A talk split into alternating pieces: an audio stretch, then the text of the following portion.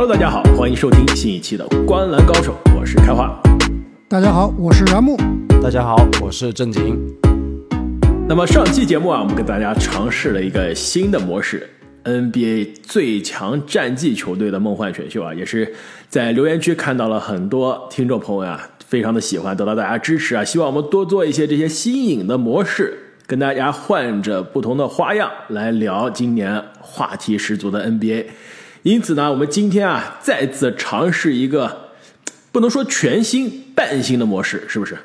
应该还不是完全一样。就我们今天准备了一些话题啊，应该还是不光是疯狂猜想，还有一些可能会比较靠谱的一些猜想。对，而且我们之前的疯狂猜想是合着这个三十天三十队一起说，顺带说的。没错，但是呢，其实我们第一次做疯狂猜想啊，就是三年多之前，那时候我们是当时。单独做了一期节目，做赛季的疯狂猜想，那是一九二零赛季啊，赛季初，我记得啊，当时几个疯狂猜想，现在想想啊，有几个基本上算是一半的应验了。就比如说我当时的一个疯狂猜想，豪哥林书豪重返 NBA，带领湖人，不是带领湖人啊，跟随湖人夺取 NBA 总冠军。豪哥重返 NBA 的确是没有成功啊，但是湖人的确那年夺冠了。是不是？那你这跟你的疯狂猜想实在差的也太远了。还有比如说，当时还有个疯狂猜想啊，开花。我当时说啊，威金斯被交易，对不对？交易回骑士换乐夫，但是没有去骑士换乐夫啊。但那个赛季威金斯是不是真的被交易了？我别的其实都记不太清了，我就记得当年我有一个疯狂猜想，就是赛季打到一半啊，威少无球可打。你看阿木，你这个就。你这个又猜错了呀！威少到现在还有球可打，疯狂对不对？但是到现在还有球可打。他如果真的无球可打了，那湖人现在 也没有这么尴尬的境地啊。其实说实话，威少这几场比赛你们看了吗？替补威少还真的挺厉害的，挺合适。不能说威少了，我等会儿有疯狂猜想，就是关于威少的。完了，我已经知道你要说什么了。我这也有一个要跟你撞车了。哎，其实我也有一个。哎，要不开花，你还是说一下吧。我们这一期最后的这个标题到底是什么？这期节目我们到底怎么做？没错，其实阿木啊，你前几天给我发的这个 Rainer，他们叫做 Mismatch，别人的想法是不是？对，但是我们这借鉴嘛，Rainer 他这个 Mismatch Podcast 啊就是阿木好像最喜欢的这个英文的 NBA 的 Podcast。对，有我这个美国 Podcast 里面的主持人的模板。阿木，你还有模板啊？Stephen A 是吧？对啊，阿木，你的模板不应该在电视上吗？史蒂芬 A 就各种这个节目上面是吧？疯狂每一集都是疯狂猜想。对，阿木最喜欢的这个节目啊，这个 Mismatch 上呢，最近是有一个新的模式。它这个原文怎么说的呀？它的原标题叫什么？哎，这个英文原名是 "It's true, it might be true, it's ridiculous"。就这个翻译成中文应该怎么翻译啊？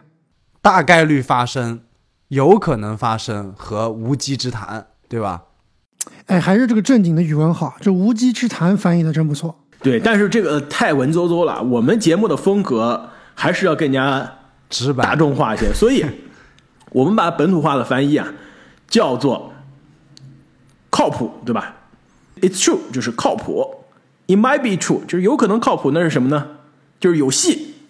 最后，他这个 "It's ridiculous"，这字面翻译是无稽之谈，对吧？这太搞笑了。那我们就是说什么？扯淡。用咱们哎，对我觉得扯淡非常好，非常口语化，非常大众化，对吧？所以我们的这个期标题呢，就是靠谱、有戏还是扯淡？这是用来评价我们三个人轮流要给出的疯狂猜想。之前我们的疯狂猜想啊，就纯粹是在聊，这大家给的反应呢不够，所以这次啊，我们一个人。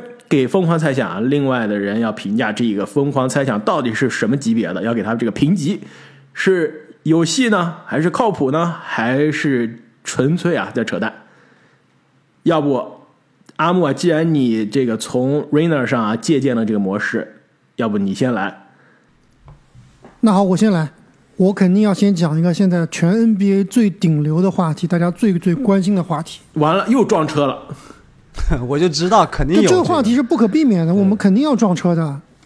那我最后的猜想是什么呢？就是啊，欧文已经打完了他在篮网的最后一场球，靠谱。无球可打。阿木贼喜欢猜别人无球可打。哎，正经 不是无球可打啊，他只是在篮网打完了最后一场球。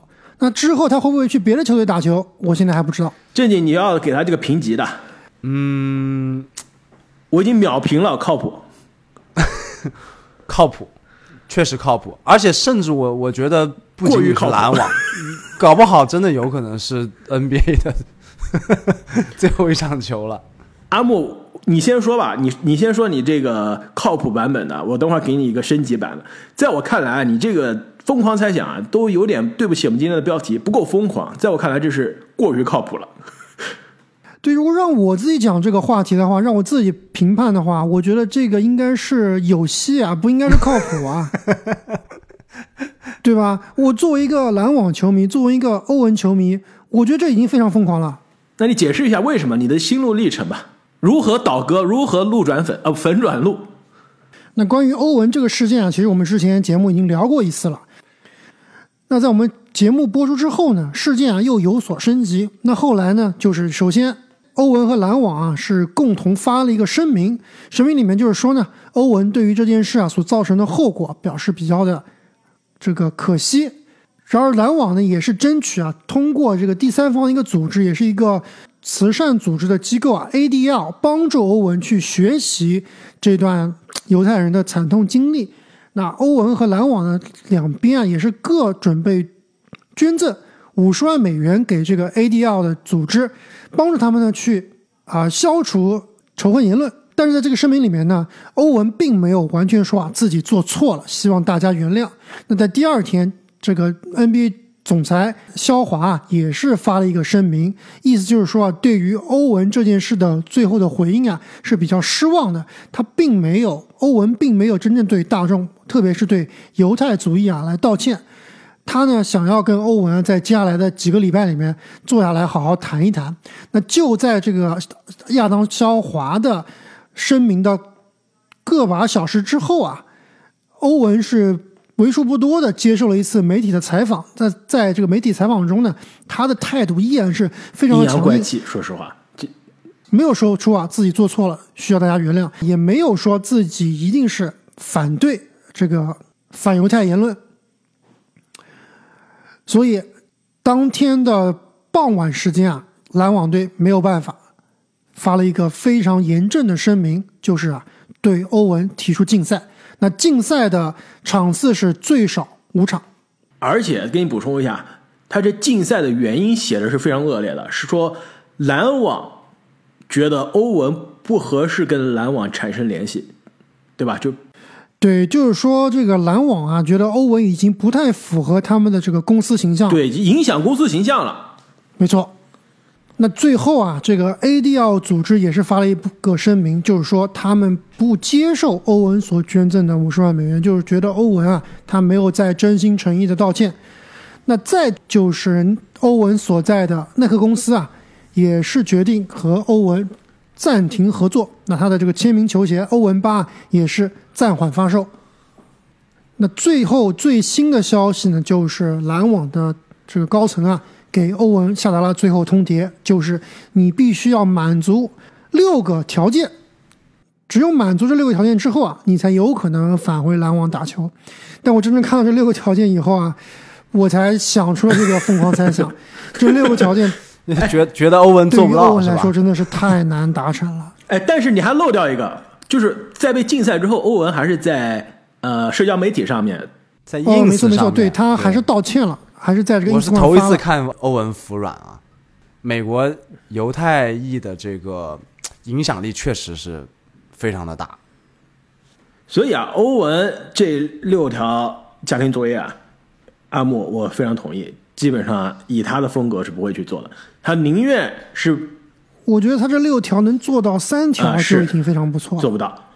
而且呢，欧文其实这件事情，他觉得啊在社交媒体上道歉啊，我觉得欧文心里现在已经觉得自己非常的委屈了，吃亏了，受委屈非常，委屈了。你是个受害者。其实他在之前的这个几次篮网的采访当中啊，也是透露出自己就是个受害者，而且反复强调自己的这个黑人族裔，包括之前的印第安人族裔，是如何遭到不公的待遇，在过去是遭到如样如何的屠杀的。其实他这个没有点啊，没有搞清楚事情的前因后果啊，为什么最后会发酵成这个样子？我我也觉得没有人跟他说清楚这个痛点到底在哪里，他他自己完全搞搞错了方向。对，而且很关键的是啊，这个欧文，我并不觉得他打心底里是一个坏人，就我不觉得他真的是打心底里仇恨哪些族裔、仇恨哪些群体，就要故意伤害他。他更多呢，我觉得是一种无知，就是他身边可能有些那些天天钻研阴谋论啊，觉得这些什么对一些精英群体控制什么社会啊，就这些阴谋论的人对他的影响太多了。他真的就是钻入这个圈子了，就有一些，就有一些真的是魔怔了。其实有一个词啊，特别好的来形容欧文，就是他迷失了。没错，对，欧文家里这个书房里面摆的最重要的一套书，可能就是类似于什么货币战争啊这些之类的，对吧？对啊，这货币战争可比欧文研究的东西呃好太多了。开玩笑，开玩笑，开玩笑。回到这个篮球本身啊，欧文因此呢，我觉得在篮网的最后通牒面前啊，很难服软。而篮网也说了，你这六件事不完成，别回来打球。所以这个五场竞赛啊，是至少五场的意思，而不是说最多五场。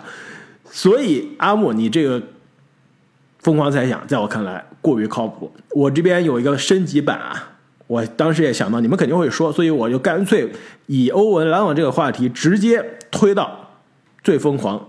我来说一下这个升级版欧文，二零二四，这个疯不疯狂？这个有点过于疯狂，二零二四出来选总统，这个有点过于疯狂，你这个这个就是扯淡的 级别了。让我让我来说一下我这个疯狂猜想啊，杜兰特被篮网交易，欧文选择在明年退役，怎么评级？这一听就是扯淡，对吧？这欧文他要是退役，他肯定是今年退役啊，他怎么可能明年退役呢？我的意思就是在这个赛季末啊，有可能就是二零二三年这个年份，而不是说明年这个赛季啊，就是有可能欧文被篮网弄得没有办法打球了。篮网也说了，我们不会选择，从来没考虑过要裁掉欧文，对吧？可能就是雪藏欧文，或者把欧文交易的。但是现在欧文这个形象啊，没有球队出于这个公关的情面，没有球队敢收的，就跟迈尔斯布里奇斯一样的。现在迈尔斯布里奇斯有法律官司缠身，自由市场上的这个自由球员，所有球队都可以签的，为什么没有球员、没有球队敢签他？同样是考虑到这个公司形象、球队文化的这个情面，所以欧文这个一样，篮网不用他，也不裁他，更没有球队愿意交易他。那欧文最后，我觉得下场就是熬到明年，看看算了，篮球不适合我，对我还不如去做我的义事，从事我的这个这个高尚的事业，是吧？干脆退役最好。对你这个事情听起来好像是有一点靠谱啊，有可能是这个有戏的感觉。但我们其实还是要回到欧文啊，就是我之前之所以这么看好本赛季的欧文，包括把什么排到 MVP 啊，觉得他不会闹事情啊，主要还是看到，在这个金钱巨大的金钱的利益下。像欧文这么桀骜不驯的人，也是有可能低头的。你想一下啊，就如果说欧文现在真的说退役不干了，咱们就要跟犹太人死磕了，那他最后将要损失多少这个钞票呢？我们先不说他未来能不能拿顶薪了，就按照他是一个这个高薪的球星球员的标准啊，按照未来的职业生涯可能还要打五六年这样的情况的话，他的工资可能要损失两个亿。那加上他和耐克的这个长时间的合作啊，可能最后他如果在这个时候放弃啊，可能会最后损失将近三个亿的这样一个收入。你觉得欧文他真的做得到放下这么多钱吗？但问题是，欧文他已经做出来了，在休赛期整个休赛期，包括阿木你这个赛季奖项预测，你说欧文对吧有 MVP 潜质，当时的你的论点就是欧文合同年不会跟钱过不去。今年肯定不出幺蛾子。现在事实上呢，出的幺蛾子比过去每一年欧文幺蛾子闹的都大，所以他这个脑回路跟我们不一样的，真的。如果你是欧文这个脑子，就脑欧文是用你的这个逻辑啊，他就不会犯这些错了，他也不是欧文了。哎，但是我觉得啊，这件事他之前那么刚啊，是他不知道会有这样一个结果。但当时真正篮网发出要最后通牒说要禁赛他这段时间啊，他不到一两个小时就发出了一个非常诚恳的道歉信。他这个时候才是真正意识到自己这次啊是踢到铁板了。对我倒是觉得这件事还说不定有一定的回转的余地的。对这一点，我是比较认同阿木的。欧文这一次的搞幺蛾子啊，他是完全不知道后果的，他完全没有预料到，他就是无知，就是说白了就是蠢。他发的的时候，他就是想变成一个欧文，他在做的是个什么事情呢？他要做意见领袖。我时不时的呢，我要转发一些哎跟种族、跟这个什么族裔、跟仇恨有有关的内容，对吧？巩固我这个地位。但是没想到踩到红线了。但是呢，我我认为开花的这个猜想啊，还是有戏，是有可能发生的。没错，因为我不是说欧文因为这事啊，因为这一件事，因为一个电影，最后跟 NBA 刚上说老子不干了，不会是因为这件事的。但是问题是，欧文合同年，篮网会不会跟欧文续约？肯定不会了。有没有球队敢跟欧文续约？有可能，但是给的薪资是顶薪嘛？会是两亿、三亿的薪金？不可能。所以欧文接下来最好的情况也是明年篮网不跟他续了，他去一个其他的球队拿一个并不是顶薪的合同，有可能还是有条件的，或一年一签的。我也想想算了，我接下来也不是拿两亿、三亿的，可能加在一起拿一个小几千万的合同，两百万、四百万就算了。两百万、三百万那就更夸夸张，我说小小几千万，还不如退役呢。还不如退役，我就真的去做我这个人设去了。耐克反正鞋子也不卖了，对吧？我商业形象打造的也没意义了，我就去搞我这个我想干的事情，很有可能的。真的，我这不如果不是欧文合同年，还挺难。现在正好是这个关口上，所以我这个猜疯狂猜想啊，就是篮网觉得算了。而且我觉得这个事情怎么了结啊，现在已经完全不取决于欧文本人了。这个背后的这个强大的推动力啊，这些要让欧文杀鸡儆猴的后面的势力，不一定会让欧文迷途知返的。就算欧文，你看像在 Instagram 上面抛出了这么诚恳的道歉，其实跟那个小石头投进大海里一样，没什么浪花的。对，现在很有可能这个情况就是啊，哪怕你欧文最后满足了肖恩·马克思给你开出的六个条款，你这最后都不一定能翻得了身啊。对，其实最后还是要看啊，这个大环境啊，这个社会啊，愿不愿意再给欧文一次机会了。我相信啊，是应该给欧文一次机会的，但是欧文会不会珍惜，会不会去好好对待这一再一次的机会啊，就挺难的。因为欧文的问题是在于，他今天觉得这事哎有趣是吧？有意思有搞头，我转发一下说两句。明天明年又有新的事情了，对吧？你前一年是疫苗，再前一年是什么打球救不了美国人，心里有抑郁，对吧？他每一年有新的玩法。我们今年两个月之前，你能想到欧文能搞出这一出吗？一个月之前你都想不到，所以下一年又会有新的玩法，对吧？没有球队是敢长期投入他的。但是其实我看啊，这件事有一说一啊，真的不见得是欧文想搞事情啊。因为你看，其实欧文过去他的不管是 Instagram 还是推特上面发的一些稀奇古古怪的东西啊，真的是特别特别多，一般人都很难去注意他到底在说什么。但这次好像特别有特意有一家媒体啊，真去看了欧文这个转发这个电影，而且是花钱去亚马逊买的，因为这个片子啊也不是免费的。那买了以后，从中可能也是说。有一点断章取义吧，把里面一些并不是文章或者这个电影里面主要想强调的内容拉出来，可以说对于欧文是一种从显微镜来看他的一个感觉啊。而且欧文这个人又耿直，然后呢又自负又自大，而且他真的也不知道这个事情最后闹这么大的后果。但是欧文，你作为公众媒体，而且是很多美国青少年小朋友尊重的偶像，你要对自己言行负责的。就比如说阿木，你作为公共人物，对吧？你能随便在社交媒体上转发，你没研究仔细，对吧？看看里面有没有雷，有没有问题的文章、影像吗？你肯定也不会。所以欧文他作为一个公众人物那么多年了，他应该是知道自己的言行是有代价，是自己的一言一行会被大家放在显微镜下，会被媒体拿大家说的。不是说他今天刚刚成名，刚刚从大学走出来，对吧？刚刚走入社会不懂，而且已经是这么多年了，而且他之前的言行已经都被大家研究过、研究透了。我觉得我们不能再继续了，再继续的话要变成欧文专场了。其实关于欧文身上的每一个猜想啊，都非常的疯狂，所以显得那么不疯狂。回到我说的这个猜想另一部分，杜兰特被交易，这就是跟欧文无无球可打，不是 欧文退役啊连在一起的。对于篮网来说，现在真的是要考虑一下，是不是该止损了。虽然签欧文、杜兰特，在后面交易哈登，再交易西蒙斯，篮网是把前途全部几乎是葬送了。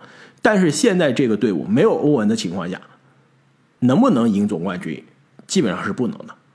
虽然说篮网在欧文离队以后啊取得了两连胜，但是说实话，这支篮网队如果真的永远没有欧文的话，你说他的季后赛真的能走多远吗？我觉得还是不现实。而且真的心疼杜兰特。确实是心疼杜兰特，所以确实，如果这个欧文这件事情啊没有最后处理的很好的话，真的要考虑交易杜兰特。没错，一是浪费杜兰特的这个巅峰啊，又而且又是浪费篮网自己的时间，因为这个阵容走不远的，也没有未来。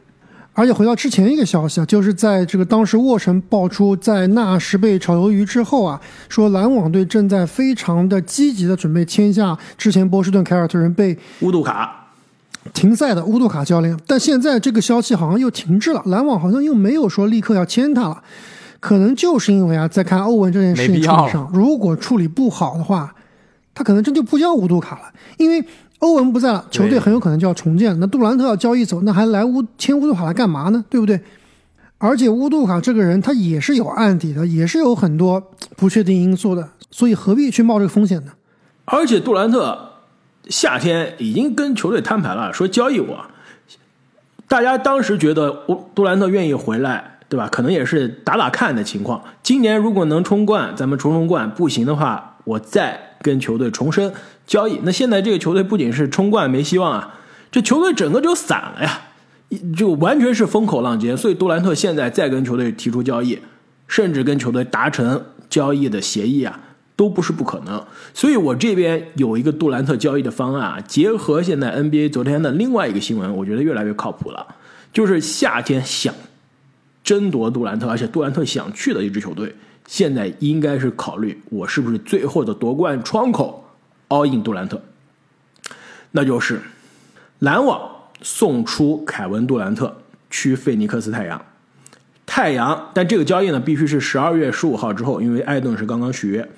太阳送出艾顿两个首轮去篮网，同时呢，太阳为了清理薪金空间呢，而且呢是需要补强这个艾顿的中锋位置，再送出克劳德、沙梅特两个次轮去老鹰，老鹰送出卡佩拉去太阳，薪金完全配平。如果你说篮网只拿两个首轮不够，没事我多加几个。如果你说老鹰拿两个次轮，再加沙梅特和克劳德不够，其实我觉得已经完全够了。呃，瑞尔哥可能说不够，那我们再加一两个次轮也行。肯定够了。卡佩拉现在什么状态？所以薪金完全配平啊。从篮网这边来说，杜兰特送走了，换来艾顿再加两个首轮或者三个首轮、四个首轮都行，就两个首轮、两个首轮互换吧。未来资产也有了，对吧？对于老鹰来说挺好的，我扶正奥孔武了，再加上沙梅特和克劳德两个侧翼的射手，而且克劳德又有防守，非常好，很实用，也符合今年的这个老鹰的时间线。同时呢，太阳这是什么阵容？卡佩拉、杜兰特、米克尔布里奇斯、布克，再加克里斯保罗，是不是立刻西部第一的球队就出现了？我觉得确实有可能，但是关键还是看篮网愿不愿意用杜兰特去换艾顿啊。以杜兰特现在这个赛季打出来的水平状态啊，现在去换艾顿可能还是有点便宜了。有点亏。其实我要是篮网，我仍然还是会去想去探索能不能换来，比如说像杰伦布朗啊、英格拉姆这样类没没型球员。没戏了。问题就是我都想过了，就今年夏天杜兰特的方案，我现在每一个拿出来重新看了一遍都不可能了。鹈鹕今年状态这么好，英格拉姆别提了。英格拉姆当然换不到了，换不到了不可能换得到的。当时说换西卡再加这个巴恩斯，今年西卡打的简直就是 MVP 的级别，所以说西卡和巴恩斯想都不要想，猛龙肯定不会给的。当时还有什么热火对吧？换 C 罗，今年 C 罗状态也不差呀，所以你换 C 罗要是能换，肯定换了。但是当时不仅是 C 罗，对篮网也不愿意，而且热火也不仅要出 C 罗，就当时觉得是 C 罗再加阿德巴约嘛，现在热火肯定要掂量掂量，我为什么要 C 罗加阿德巴约了？其实你真要是聊篮网这个交易啊，我觉得仍然还是勇士最靠谱。你看勇士的今年的这个状态，对吧？开局不利，包括他几个年轻人现在想练也没练明白。我觉得如果勇士想去交易杜兰特，篮网还说不定真能考虑考虑。就我宁愿是要维金斯，我也不要艾顿啊。但是我觉得篮网要维金斯没什么用啊，艾顿还稍微年轻一些。要艾顿更没用啊！你对啊，你一个重建的球队，你怎么可能以一个？等于说，类似于蓝领没有自主进攻能力，或者说没有持球能力的一个中锋来重建的？我最起码肯定还是以锋线后卫为重建的基石。但你还能拿到两到三个首轮啊？对啊，但是你勇士这边还有第二顺位的怀斯曼和第六、第七顺位的这个库明加呢。所以你这个勇士到底是什么方案？我的勇士方案就是以这个维金斯为主体，加上怀斯曼，加上库明加，加上未来若干个选秀权。那就是看这个篮网有多相信嘴哥了，对吧？毕竟嘴哥比艾顿还是年纪大了不少，二十七岁了。嘴哥，他的上限我们也看到了，不一定会要因斯啊，可能更想要普尔吧。但普尔没办法呀，这交易不了啊。啊，对。而且普尔现在的这个薪金是呃新秀合同的薪金，他大合同明年才诞生呢，呃，明年才开始生效呢。篮网可以等到明年的呀。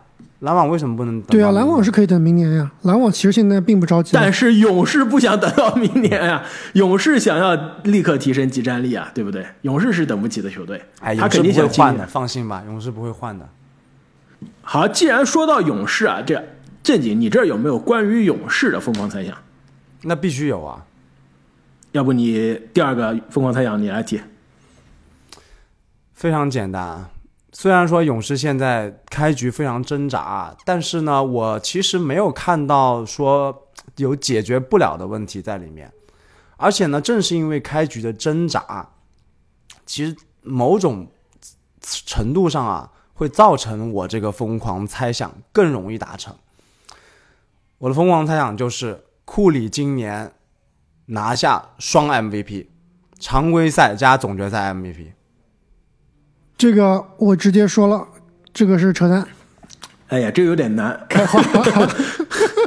我觉得有戏吧，就不是 不是完全不开花，还是情商高是吧？但是你这个有戏，也就是属于 游戏的边缘，是游戏的边缘了。游戏和扯淡就偏扯淡这边了，是吧？对，正经你来说一说吧，为什么呀？现在勇士的开局让人很慌啊！你这个是不是建立在？但是你的状态是很好，库里状态很好，但球队战绩有问题啊。是，其实真的是不慌。就是首先，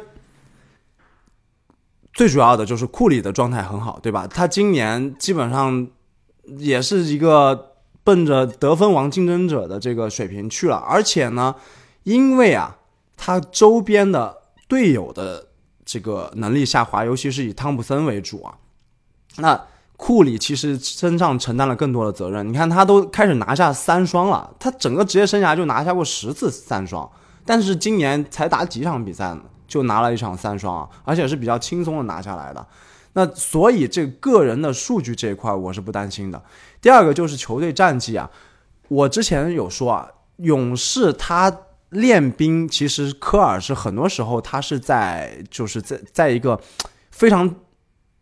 实验的这种心态下去去练兵的，都是说我这场比赛，比如说领先十分以上了，或者是说像现在在整个赛季的初期，我还有玩票的资本。但一旦就是说到了二十场左右啊，发现了某种东西，某种这个搭配不太行，科尔呢会回归一点保守的组合，那整个战绩会重新回到正轨的。所以我对战绩其实并不担心。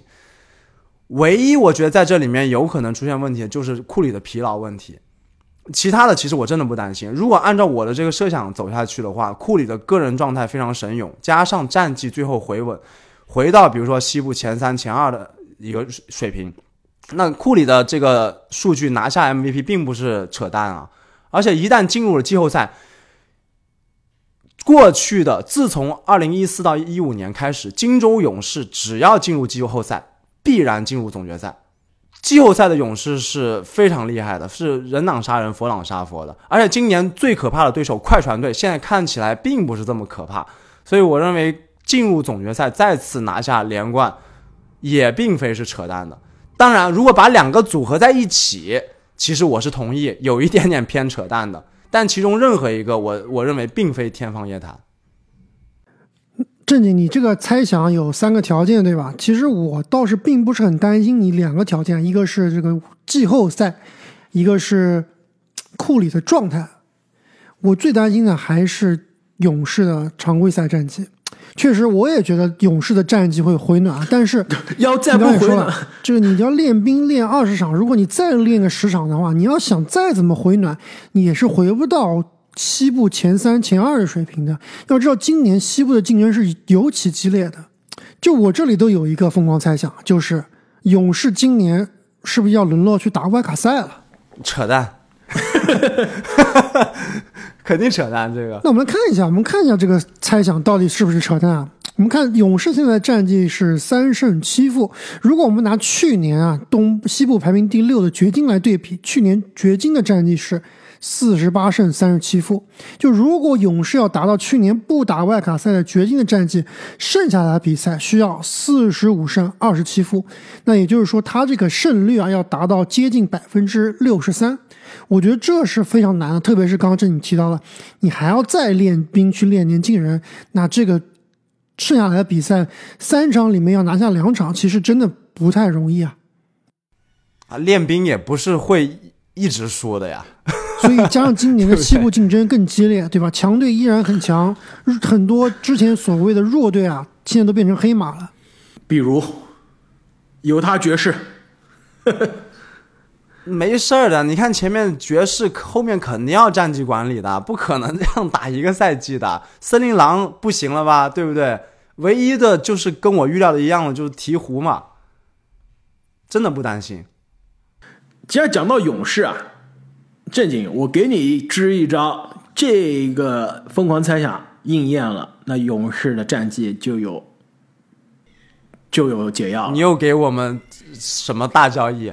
我一个人都舍不得。在我看来，勇士现在应该去交易怀斯曼和库明加了。一年之前我就觉得勇士该交易，去年勇士非常硬气，对吧？站着也把钱赚了，没有交易未来资产照样夺冠，厉害。这实属是厉害，但是今年呢，应该真的要考虑交易怀斯曼、库明加两个人。今年尤其是库明加夺冠之后很飘，在场上状态还不如新秀赛季。怀斯曼呢，的确现在是健康了，但是太稚嫩了，还真的不太适合勇士这个非常高级、每个人都需要这个篮球智商的这个体系。所以还不如把这两张彩票啊。交易到那些愿意刮彩票的球队，而且这两个彩票也是很尴尬。一旦打出来了，两三年之后续约，勇士真的是没薪金空间续这两位了，到时候还是留不住，对吧？所以勇士你现在趁他们交易价值很高，大家对他们充满着期待，充满着这个未知，把它交易掉换集战力是挺好的。我这有两套啊，勇士交易的方案。第一套呢是一个三队的交易，那就是库明加、怀斯曼送到步行者。像步行者这样的球队，这种彩票他们肯定希望要啊。那步行者手上也有很多集战力，对吧？步行者呢就把特纳以及他们手上的2023年波士顿的首轮送到猛龙。猛龙现在其实。西卡是打一个五号位，但是其实西卡身边如果能配一个有投射的空间性五号位非常好，所以特纳过去。那猛龙现在锋线的人实在太多了，把欧 g 再加猛龙手上的二三年的骑士首轮送到勇士，所以勇士就是相当于库明加怀斯曼，我换来欧 g 安努诺比再加一个靠后的首轮。那步行者呢？相当于我特纳再加一个非常靠后的波士顿的首轮，换来了怀库明加、怀斯曼两个彩票。猛龙呢？相当于我是 OG 升级到了特纳，我赋予 OG 绝对是降级到了特纳，特纳 OG 绝对特纳靠谱。OG 确实很香啊，但是勇士替补中锋怎么办？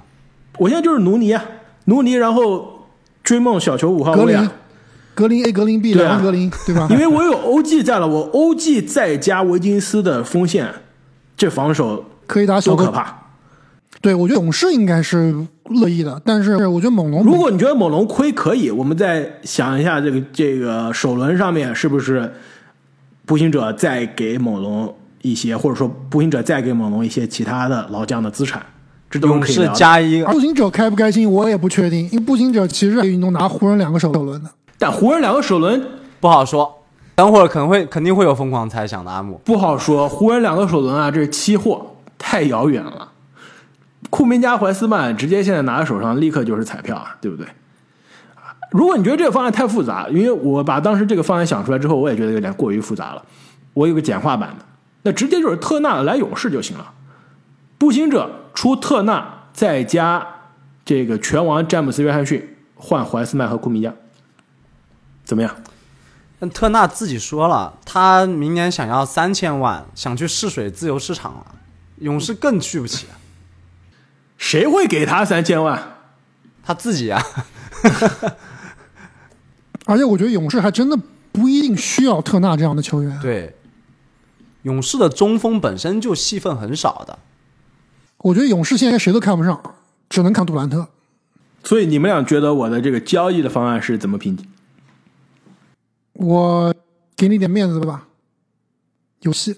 也是有戏偏扯淡吧，跟我的那个差不多。对，好了，那接下来谁再来提名一个疯狂猜想，有没有靠谱的，或者有没有扯淡的？那刚才我们聊到了勇士，聊到了篮网。篮网，那么还有一个顶流球队我们还没聊到，我们必须要说一下，威斯布鲁克会获得本赛季的最佳第六人。哎呀，我就说撞车了吧，靠谱。靠谱。其实我有一个非常类似的，我我我写的是威少不会走，而且会是湖人第二好的球员。这个是扯淡，阿莫，你这个已经又是一个过于靠谱的这个猜想了。对你的，我发现你就是我们正常聊节目，每一句话都是疯狂猜想。现在聊疯狂猜想了，你每一句话都是非常靠谱。我觉得你这个奖项预测比你当时真的做奖项预测的时候预测的靠谱。多了。你知道现在威斯布鲁克、拉斯维加斯市场预期是最佳第六人排名第几吗？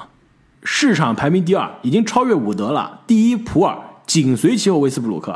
你这基本上就是大概率事件，或者说非小概率事件了，不够疯狂。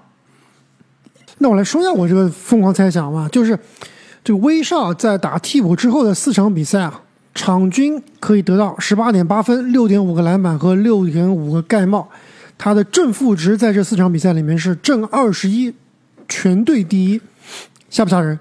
太吓人了。对啊，所以所以我说他是湖人第二好的球员有什么问题？很有可能，怎么就扯淡呢？